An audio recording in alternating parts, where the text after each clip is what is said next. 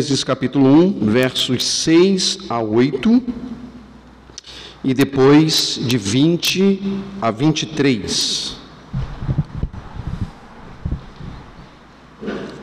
Gênesis 1, de 6 a 8, e depois de 20 a 23. A palavra do Senhor nos diz assim: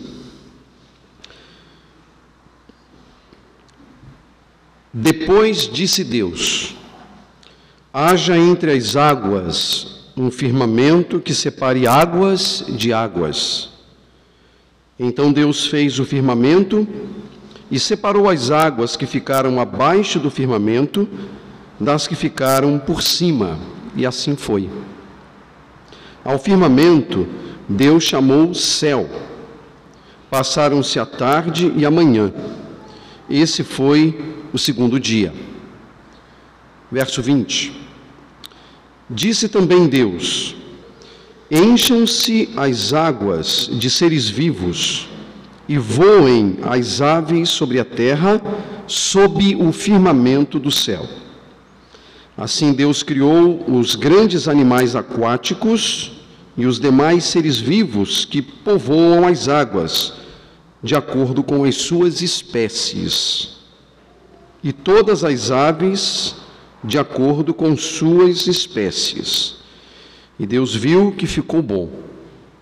Então Deus os abençoou, dizendo: Sejam férteis e multipliquem-se, encham as águas dos mares, multipliquem-se as aves na terra. Passaram-se a tarde e a manhã, esse foi o quinto dia. Assentem-se, meus irmãos.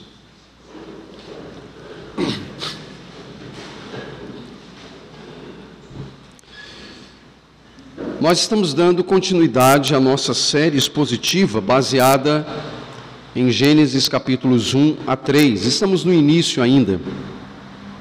Estamos tratando sobre os fundamentos da cosmovisão bíblica.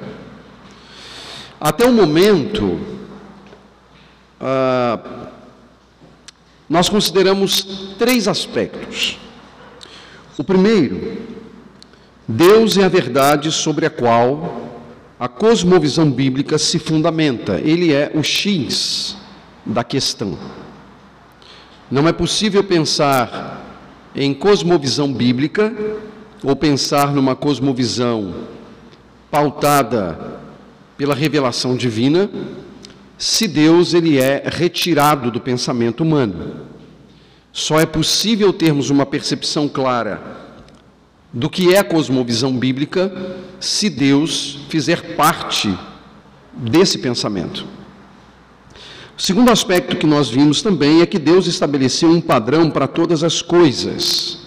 E para isso ele utilizou os parâmetros de forma e conteúdo. Tudo aquilo que Deus fez seguiu um padrão, aquilo que tem sido chamado um padrão de forma e também de conteúdo, que de certa maneira é demonstrado pela forma, pela maneira como a, o texto é construído. Onde, por exemplo, os três primeiros dias da criação preocupam-se com os aspectos ligados à forma, e os três últimos dias, a questão do conteúdo. E em terceiro lugar, e esse foi o assunto da última semana, nós vimos também que a queda, ela se encarregou de alterar a maneira correta de lidarmos com muitos aspectos da vida, e dentre eles, obviamente, o tempo, exigindo de nós a tarefa de trazer a cosmovisão bíblica a um contexto de uso do tempo. Até mesmo quando lidamos com o aspecto do tempo, precisamos levar em consideração a cosmovisão bíblica para que nós não desperdicemos. Bom, na exposição desta manhã, nós consideraremos a autoridade suprema de Deus sobre a natureza, sobre o destino da humanidade, não apenas genericamente, mas também particularmente de um Deus que coloca todas as coisas em ordem, um Deus que ordena todas as coisas. A narrativa desta manhã mantém o padrão sobre o qual tenho tratado e tratei também no último domingo acerca dos chamados paralelismos hebraicos. Os paralelismos hebraicos, na verdade, é uma forma específica dentro do contexto do Antigo Testamento de se trabalhar o texto ou de se configurar o texto. Esses paralelismos eles preenchem as páginas, sobretudo do Antigo Testamento, embora também nós os encontremos no Novo Testamento. E o primeiro paralelismo que nós precisamos lidar é o paralelismo ligado à criação. Como é que isso se dá? Eu disse há instantes atrás que os três primeiros dias da criação dizem respeito aos aspectos de forma. Os três últimos dias da criação, conteúdo. O paralelismo se dá com o fato de que o primeiro dia ele se relaciona com o quarto dia. Forma, conteúdo. O segundo dia se relaciona ao quinto dia. Forma, conteúdo. E, os, e o terceiro dia se relaciona com o sexto dia. Forma e conteúdo. Por isso que desde a última semana nós temos lido passagens é, que não estão ligadas textualmente, elas estão quebradas por um discurso.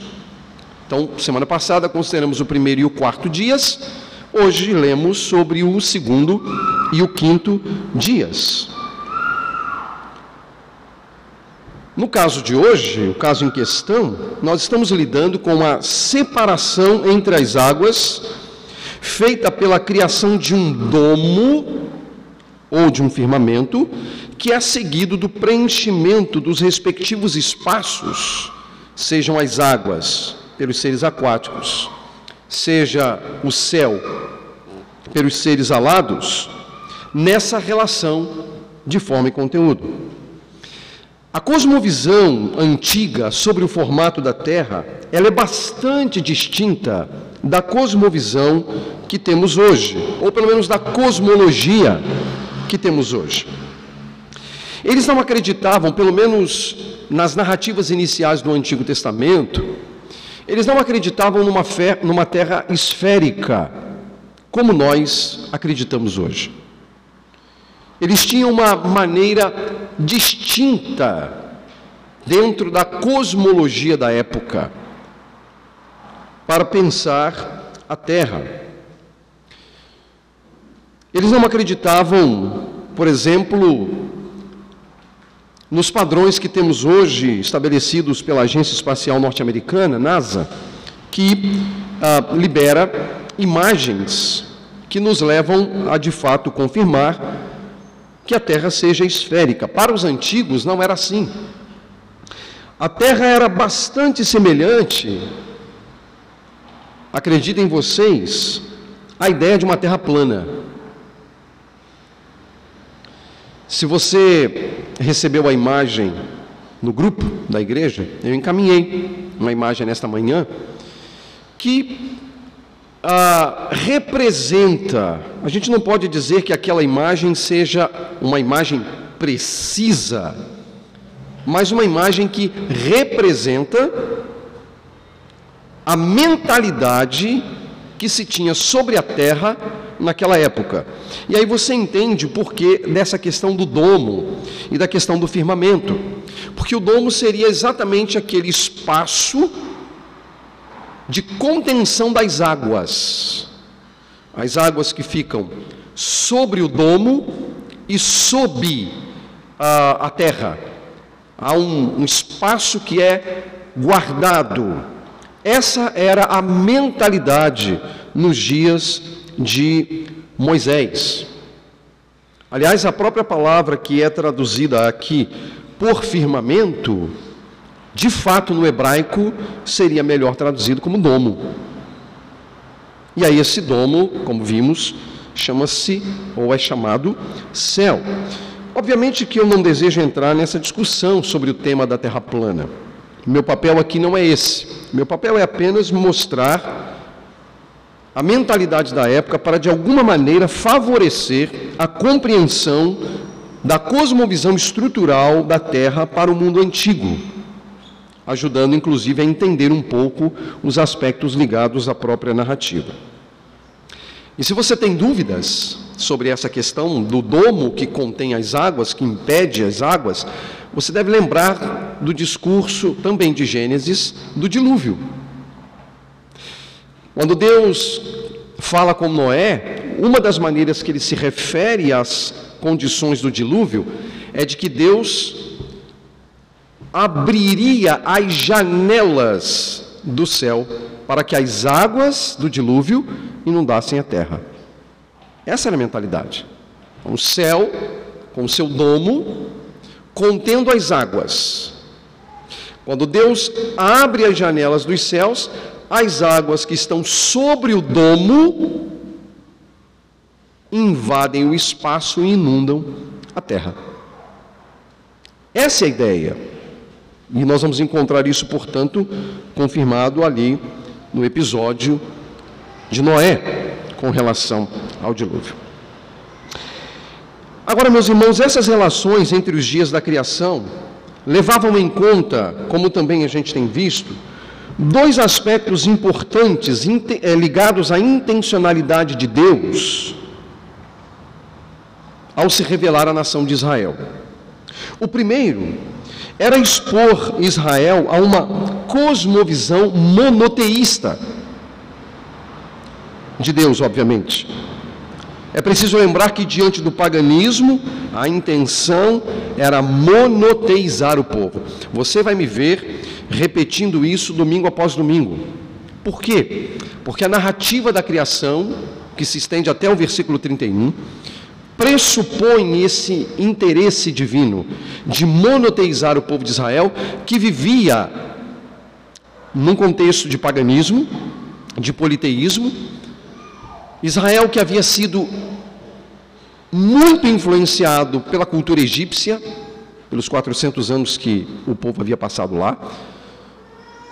Era uma cultura com muitas divindades, Obviamente que quando Israel sai do Egito, ele carrega muito da mentalidade egípcia e, portanto, muito da mentalidade pagã, exigindo do povo, naturalmente, um reajuste na maneira de pensar e um processo de monoteização.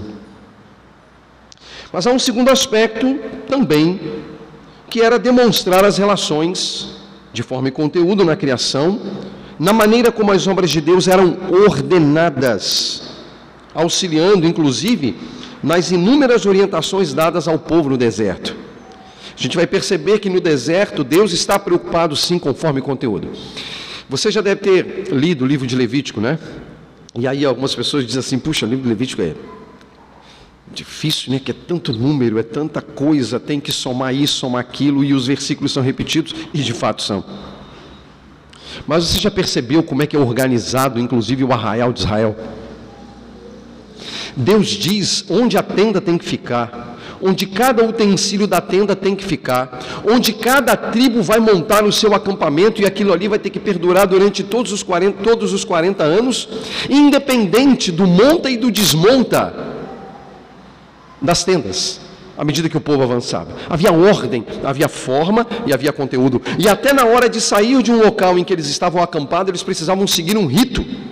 Primeiro essa tribo, depois essa tribo, terceiro essa tribo, e então essa tribo, até que as doze tribos saíam. Havia ordem, havia, portanto, forma e conteúdo. Então não é à toa que o elemento de forma e conteúdo está presente aqui no Gênesis, lembrando que Moisés escreveu Gênesis enquanto o povo estava no deserto.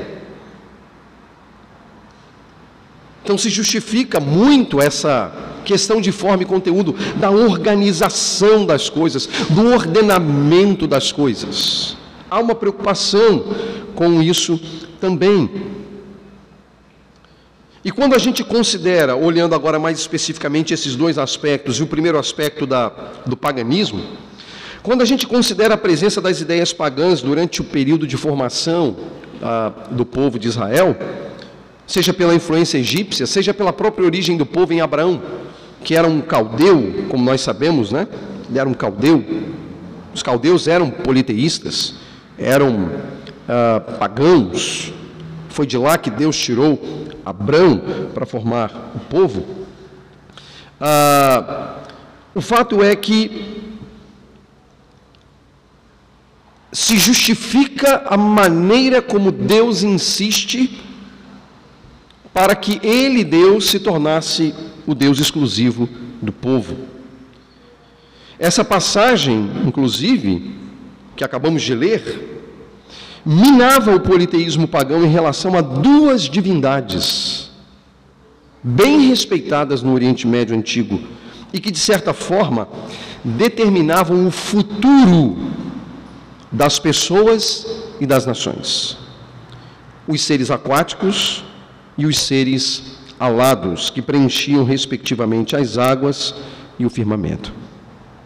No paganismo da época, meus irmãos, era comum a prática da ornitomancia e também da ictiomancia, cultos adivinhatórios de consultas respectivamente aos seres alados, ornitomancia, e a ictiomancia, um culto aos peixes.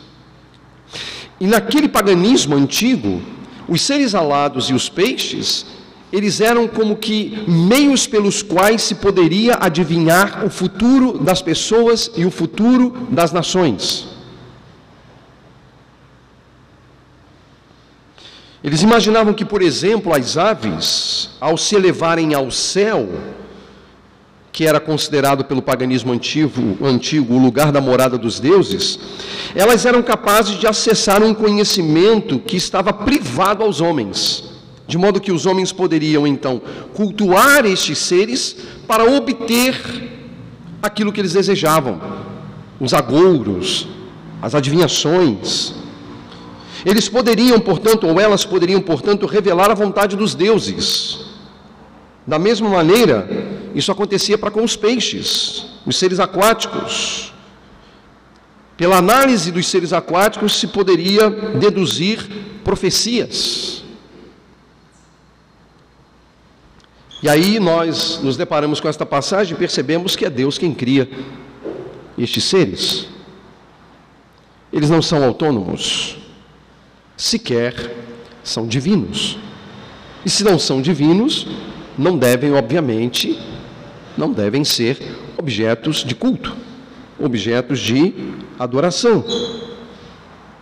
Quando olhamos pelo princípio de forma e conteúdo, as coisas que estavam na mente humana foram colocadas em seus devidos lugares. E por que, que eu digo as coisas que estavam na mente humana? Porque havia muitas cosmovisões naquele período.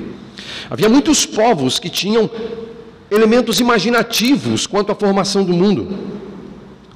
Mas aí nós somos orientados pela passagem bíblica de que, primeiro, o Espírito de Deus movia sobre a face das águas. E Deus então separa as águas das águas, colocando um firmamento, colocando um domo, e enche os espaços, sejam o céu os mares, as águas, com seres criados por eles, demonstrando exatamente este ponto: que todas as coisas estavam sob sua autoridade, ao mesmo tempo que a criação dava e ainda dá testemunho de seu poder. Dois aspectos importantes. Deus, o Deus das Escrituras, tem autoridade sobre todas as coisas. E aquilo que ele criou não se trata de um fim em si mesmo, mas algo que aponta para Deus. E sobre isso, você deve recordar as palavras do salmista. No Salmo 19, os céus declaram a glória de Deus e o firmamento proclama a obra das suas mãos. Portanto, os céus, o firmamento, dão testemunho sobre alguém que é maior do que eles mesmos, porque na verdade é o Criador deles. Daqui podemos considerar dois aspectos importantes e dali caminharmos para algumas aplicações. O primeiro aspecto que eu quero ressaltar com base, portanto, neste texto e à luz do que nós vimos até agora, é que a natureza não é senhora sobre os homens, mas Deus sim é. A natureza não é senhora sobre os homens, mas Deus o é. Meus irmãos, o iluminismo, ele mudou a história da humanidade. Mudou a maneira da humanidade pensar. Na verdade, de certo modo, nós somos herdeiros dos pensamentos iluministas. Muitas coisas que nós encontramos em, nossas, em nossa sociedade hoje se justifica por aquilo que o iluminismo propôs e a sociedade aderiu. A vida e os costumes das nações deixaram de ser determinados por Deus, deixaram de ser determinados pela palavra do Senhor e passaram a ser determinados pelo pensamento, por aquilo que mais tarde seria também chamado de científico. Mas, a bem da verdade, quando nós examinamos o conteúdo do iluminismo e as obras iluministas e, as, e, os pressupostos iluministas, nós percebemos que essa ciência ou este pensamento, essa filosofia, na verdade é um nome laranja. Você sabe o que isso significa, né? Dentro da nossa sociedade. É um nome laranja para ocultar aquele que de fato determinava todas as coisas. E sabe quem é? O homem. Nas palavras de Protágoras, um filósofo da antiguidade, o homem passou a ser a medida de todas as coisas, alterando inclusive significativamente todas as coisas, inclusive a ordem das coisas. E meus irmãos, décadas após o estabelecimento dos pressupostos iluministas, a humanidade se viu envolvida com inúmeras perguntas, já que as respostas que a humanidade tinha anteriormente dadas às perguntas eram oferecidas pela religião. E no pensamento iluminista, a religião estava ruindo. Não importava mais o que Deus dizia. Não importava mais o que a palavra de Deus dizia. O que importava era o que a filosofia da época dizia. O que importava era aquilo que seria chamado de ciência e o que a ciência determinaria. Por exemplo, dentre as muitas perguntas, havia aqueles aspectos relacionados à preservação das espécies, e nesse momento surge um homem chamado Charles Darwin, que por meio da sua obra Teoria da Evolução, tem um papel fundamental, o que não significa bom, mas fundamental dentro desse espectro de pensamento. E basicamente, ah, o ensino estabelecido por ele é de que a natureza teria algo a dizer e a determinar para o homem. E meus irmãos, pasmem, mas desde então tem sido assim, sob uma nomenclatura, a nomenclatura do chamado naturalismo.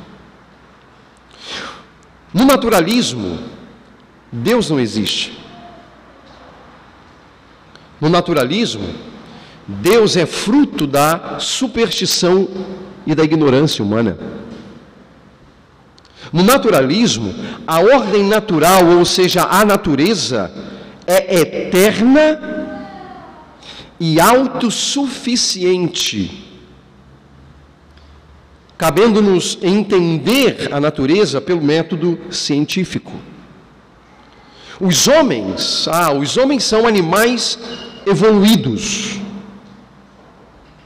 cuja ética é relativa, porque dependerá do grau de evolução do homem que estabelece a ética.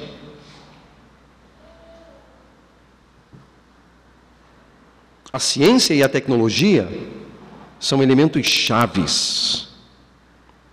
A morte põe fim à existência, porque não há vida após a morte. Jesus, um mero professor. Essa é a mentalidade do naturalismo. A natureza e o método científico foram elevados à categoria divina. Não é mais Deus e a sua palavra. É o homem e a ciência. Mas, meus irmãos, esse não é o único problema. Porque se essas ideias naturalistas fossem engolidas apenas por homens afastados de Deus, seria algo compreensível. O que vemos, contudo, é que movimentos cristãos têm flertado ou têm aderido a certos costumes naturalistas, tomando-os como se fossem um verdadeiro evangelho. Esses cristãos não negam a existência de Deus porque eles teriam que ser ousados demais para fazer isso.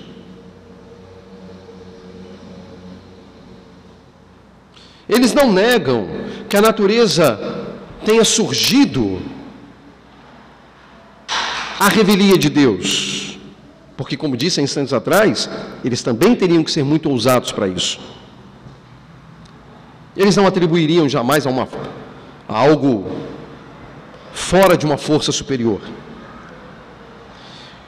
Mas pressupõe uma evolução humana capaz de tolerar uma ética relativa justificada pela ciência e pela tecnologia. Observe como as mudanças éticas na sociedade surgem a partir do pressuposto científico.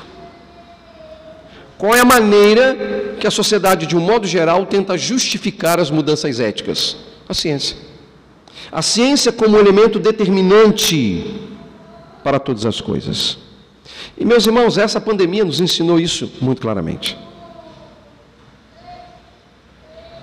Você já percebeu como, como a palavra ciência, ciência, ciência, ciência, ciência foi repetida? Eu vi, ninguém me contou. Eu vi. Para essas pessoas que acreditam que o efeito da vacina só vem quando você posta nas redes sociais, eu vi um crente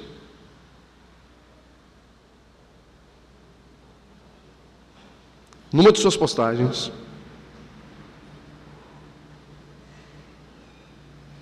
dizendo exaltando a vacina. Ele não deu glória a Deus, porque a ciência, de algum modo, trouxe algum benefício nessa loucura pandêmica que a gente vive. Ele exaltou a vacina, e o discurso era de que a vacina era praticamente um Deus. Se eu e você não fizemos isso, talvez tenhamos nos comportado assim. É não é verdade que quando nós tomamos a primeira dose, a gente disse então, bom, agora eu estou seguro. Talvez nós tenhamos, não tenhamos dito, né, como aquele indivíduo, mas parece que a vacina nos deu uma segurança que nós não, tínhamos, não tínhamos nem mesmo quando nós só tínhamos Deus. Não, isso é pecado.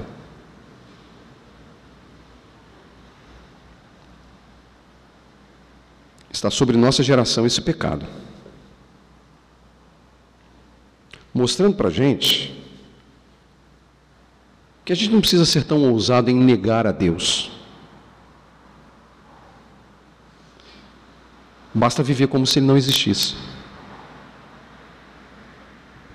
Basta confiar nas coisas que estão fora dele.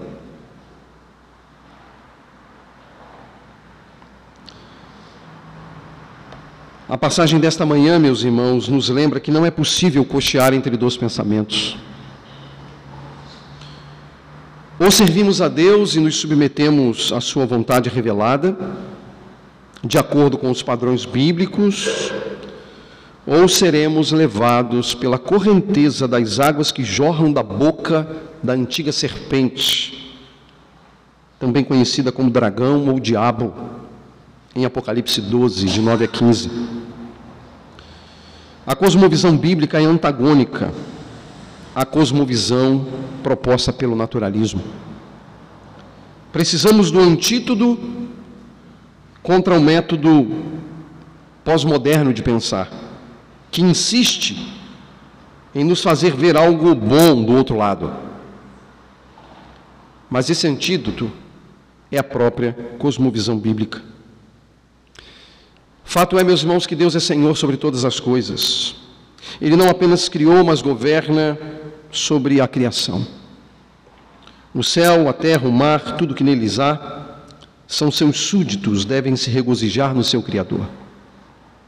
Pela contemplação da natureza, temos nossas mentes e corações elevados ao divino Criador.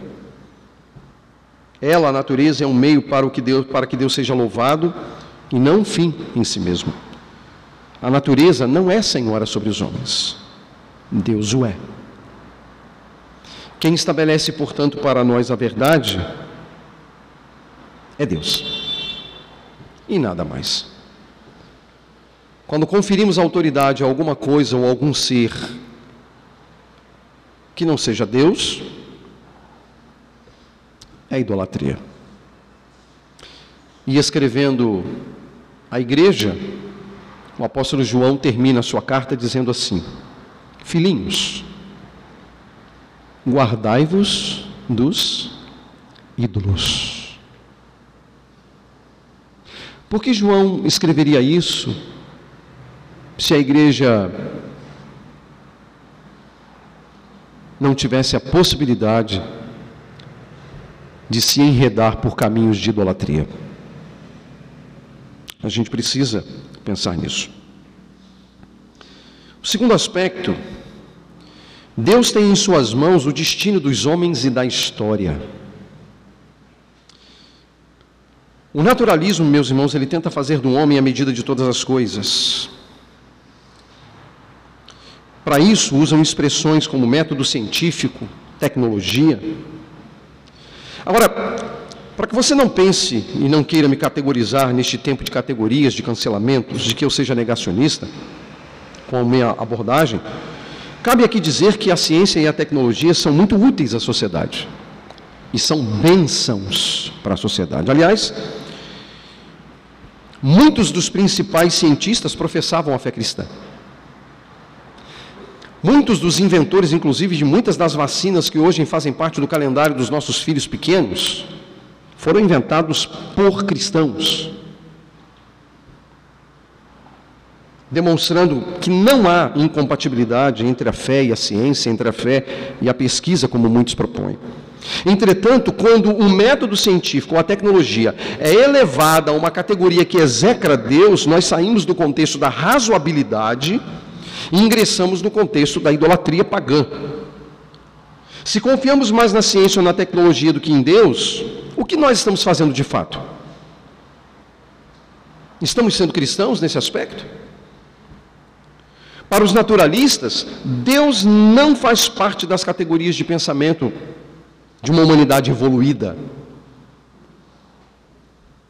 Pensar a partir de categorias divinas seria uma demonstração para os naturalistas de ignorância e superstição. E implicitamente, meus irmãos, o texto desta manhã demonstra que Deus governa todas as coisas, como a gente viu. Aliás, nós podemos perceber até mesmo que Deus tem, ao tratar de seu governo, algum senso de humor nessa passagem.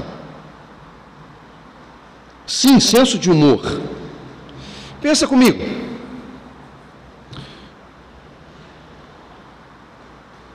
Onde estava o povo, o povo de Israel, enquanto Moisés escrevia a narrativa da criação.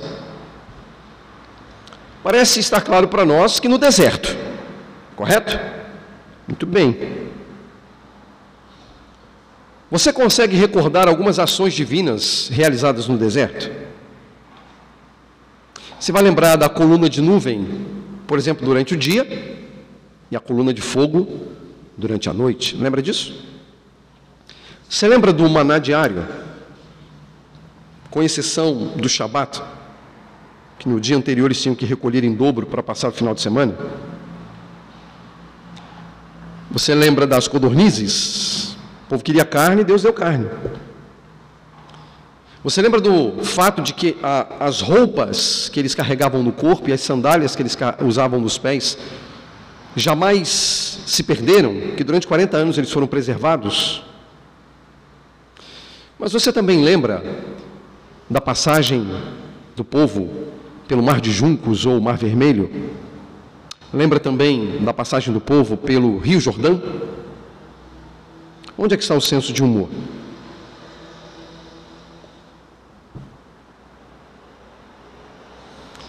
Deus fez ali no deserto o que ele tinha feito na criação, ele separou águas de águas.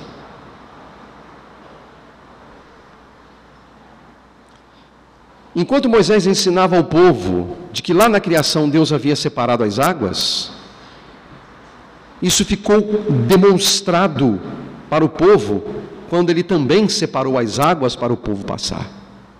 E não apenas uma vez, duas no Mar de Juncos, ou Mar Vermelho, no Rio Jordão. A gente até pode dizer que Deus é um especialista em abrir águas. Ele conhece bem essa arte.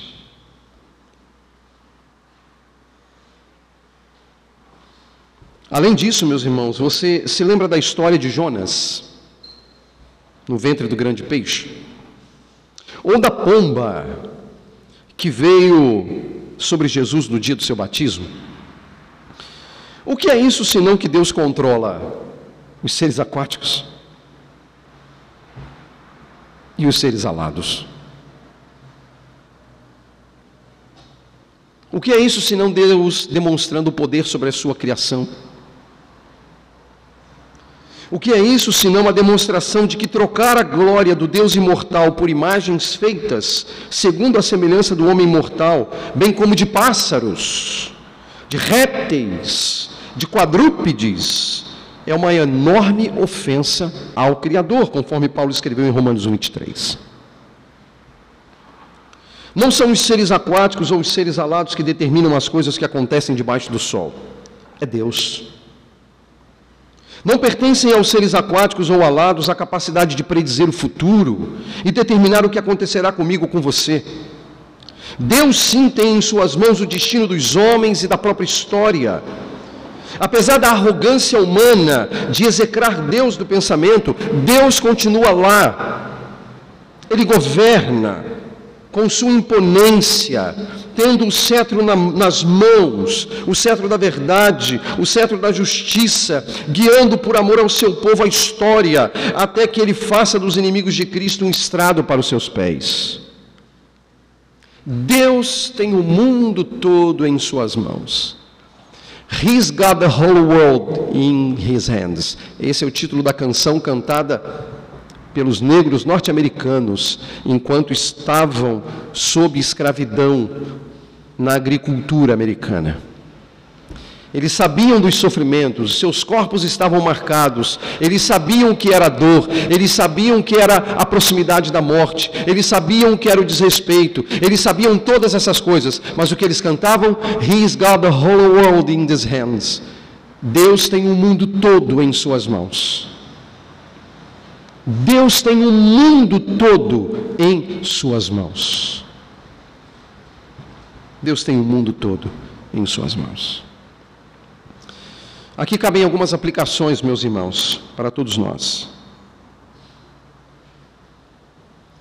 A primeira delas é de que Deus é Senhor sobre a história.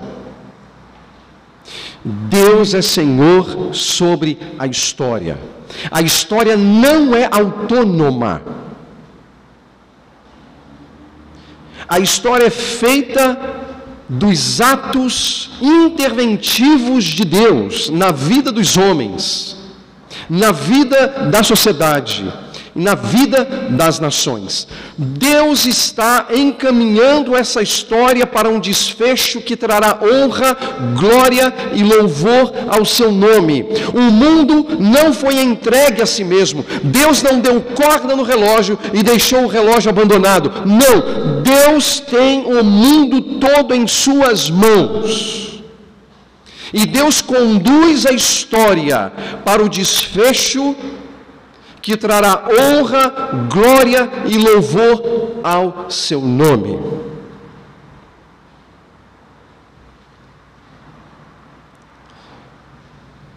Tudo o que nós assistimos, meus irmãos, à nossa volta, não está fora do controle de Deus. Deus não perdeu o controle. Deus não se tornou impotente diante da potência humana, ou científica, ou tecnológica. Deus governa todas as coisas, Ele é Senhor sobre a história. E meus irmãos, nisso deriva consolo, porque você consegue imaginar o que, seria o mundo, o que seria o mundo se Ele estivesse entregue a nós? Gente, a gente não consegue dar conta da nossa vida, a gente não consegue organizar a nossa vida. A gente fracassa muitas vezes nos campos de forma e conteúdo. Que dirá administrar, que dirá determinar o fluxo da história. Não, não somos nós.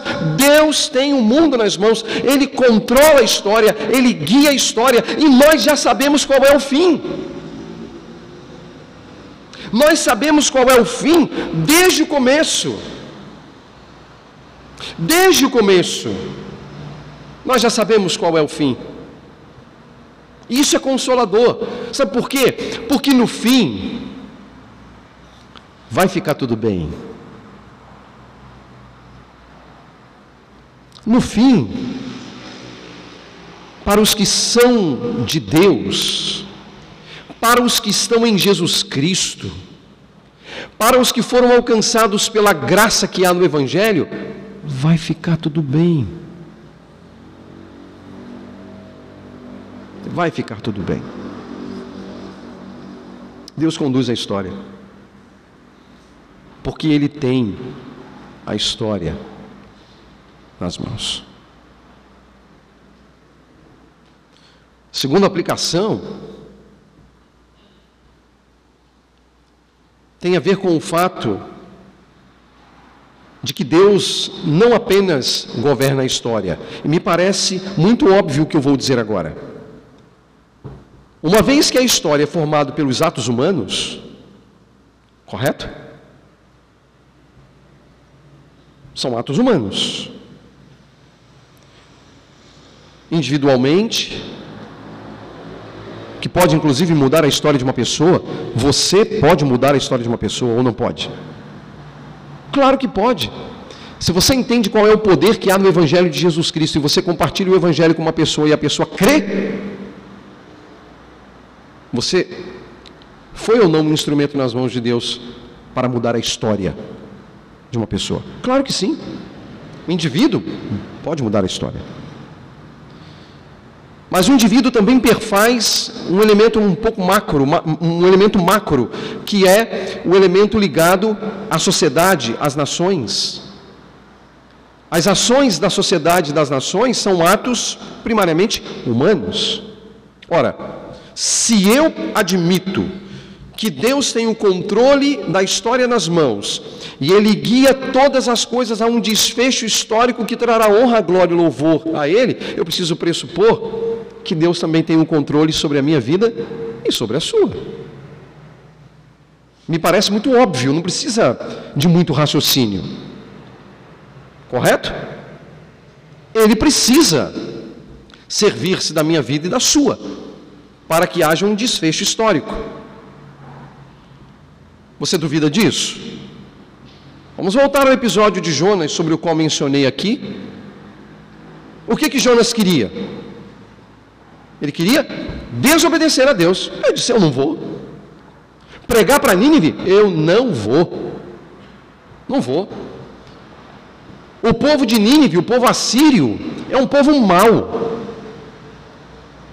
O povo assírio é um povo que nos faz mal. O povo de Deus, o povo da aliança, sofre na mão dos assírios. Eu não vou. E sabe por que eu não vou? Porque eu sei que no final Deus vai abençoar essa gente. Então eu não vou. Aí sabe o que, que ele faz? Deus manda ele para um lado, ele vai para o outro. crente, né? Talvez, claro que aqui eu vou é, readequar a linguagem. Jonas pudesse pensar assim: eu tenho livre-arbítrio, quero ver. Deus vai respeitar meu livre-arbítrio e ele vai para o outro lado. Pois Deus pega o livre-arbítrio dele e joga no lixo.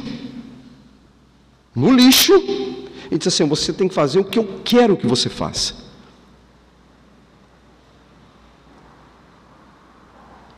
Pega um navio, vai embora, né? E aí diz lá que os, até os pagãos que estavam lá ficaram boquiabertos com o fato de que um crente que estava lá no navio, enquanto o navio vai tombar, não tomba, tomba, não tomba, tomba, não tomba, vai virar, não vai virar, Jonas está dormindo. E os caras, como é que é, rapaz? Você não vai rogar o seu Deus, não. Até os pagãos pedindo para ele orar o Deus dele. Você não vai rogar o seu Deus, não, para livrar? Lançam sortes. E a sorte cai sobre Jonas. Não é sorte, é azar, né? Cai sobre Jonas. Ele é o culpado. Quando ele é o culpado, ele diz assim: Olha, só tem uma maneira me joga no mar. Me joga no mar. Pois o que Deus faz? Faz com que um grande peixe engula Jonas e cuspa ele onde Deus havia mandado ele ir. Jogou o livre-arbítrio dele no lixo. No lixo. Porque Deus tem o mundo todo em suas mãos e tem a minha vida e a sua também nas mãos dele. E meus irmãos, isso é altamente consolador, sabendo que, a despeito de ser quem eu sou, no final das contas, a vontade do Senhor será feita para a glória do nome de Jesus. Que consolo. Que consolo. Apesar das nossas esquisitices, apesar dos nossos problemas, apesar de uma série de coisas, Deus está caminhando. E Ele vai fazer apesar de mim, apesar de você, Ele vai fazer. Porque Ele tem a minha vida e a sua nas mãos dele. Então Deus não tem só a história nas mãos, Ele tem a minha vida e a sua nas mãos. E eu termino com uma última aplicação. A gente viu que parece que Deus é especialista em abrir as águas, né? Ele abriu as águas lá na criação, abriu as águas lá ah, no Mar de Juncos ou no Mar Vermelho e também abriu as águas no Rio Jordão. Deus é um especialista em abrir águas e é muito interessante que no texto bíblico dos profetas, as águas muitas vezes podem ser as circunstâncias difíceis da vida. Circunstâncias difíceis da vida. No livro de Salmos, as águas muitas vezes apontam para as lutas e para as dificuldades que eu e você enfrentamos, que o servo de Deus enfrenta. Sabe qual é a boa notícia? Deus é especialista em abrir as águas para eu e você passarmos. O que é que te inquieta? O que é que te inquieta? O que, que está compungindo o seu coração? O que está provocando preocupação na sua mente, na sua alma? Quais são os seus medos? Quais são os seus temores? O que te inquieta? Vamos chamar isso de águas? Esse texto está dizendo que Deus é especialista em abrir as águas. Deus vem ao encontro do seu povo e abre as águas para que o povo de Deus passe. Para que eu passe, para que você passe.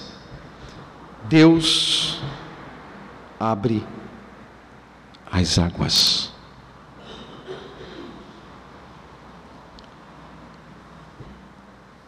Não importa se essas águas provocarão paredes enormes do nosso lado, como provavelmente foram as paredes quando o povo passa pelo mar de juncos.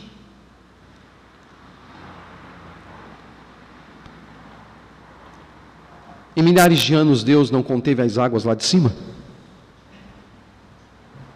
Elas não estão, elas não estão contidas lá?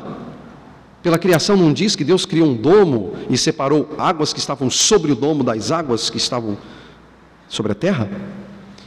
As águas não continuam lá? Deus é um especialista em separar águas, ele mantém as águas separadas, porque ele guarda o seu povo, ele protege o seu povo, ele abençoa o seu povo. Nós precisamos confiar, portanto, em Deus. Confiar. Não importando tanto a altura das paredes, dessas águas que são abertas por Deus. Nós vamos confiar no Senhor. Confiar em Deus sabendo que Ele é especialista em abrir as águas. E quando Ele abre as águas, o povo do Senhor passa. O povo do Senhor atravessa. E não há quem possa impedir do povo de Deus passar. Que Deus, meus irmãos, nos abençoe. Que Deus traga consolo ao nosso coração. Que Deus nos fortaleça, que Deus nos auxilie e que a glória, a honra e o louvor sejam dados exclusivamente ao Deus que separa as águas. Amém. Meus irmãos, vamos ficar em pé e vamos orar. Estamos caminhando para o final.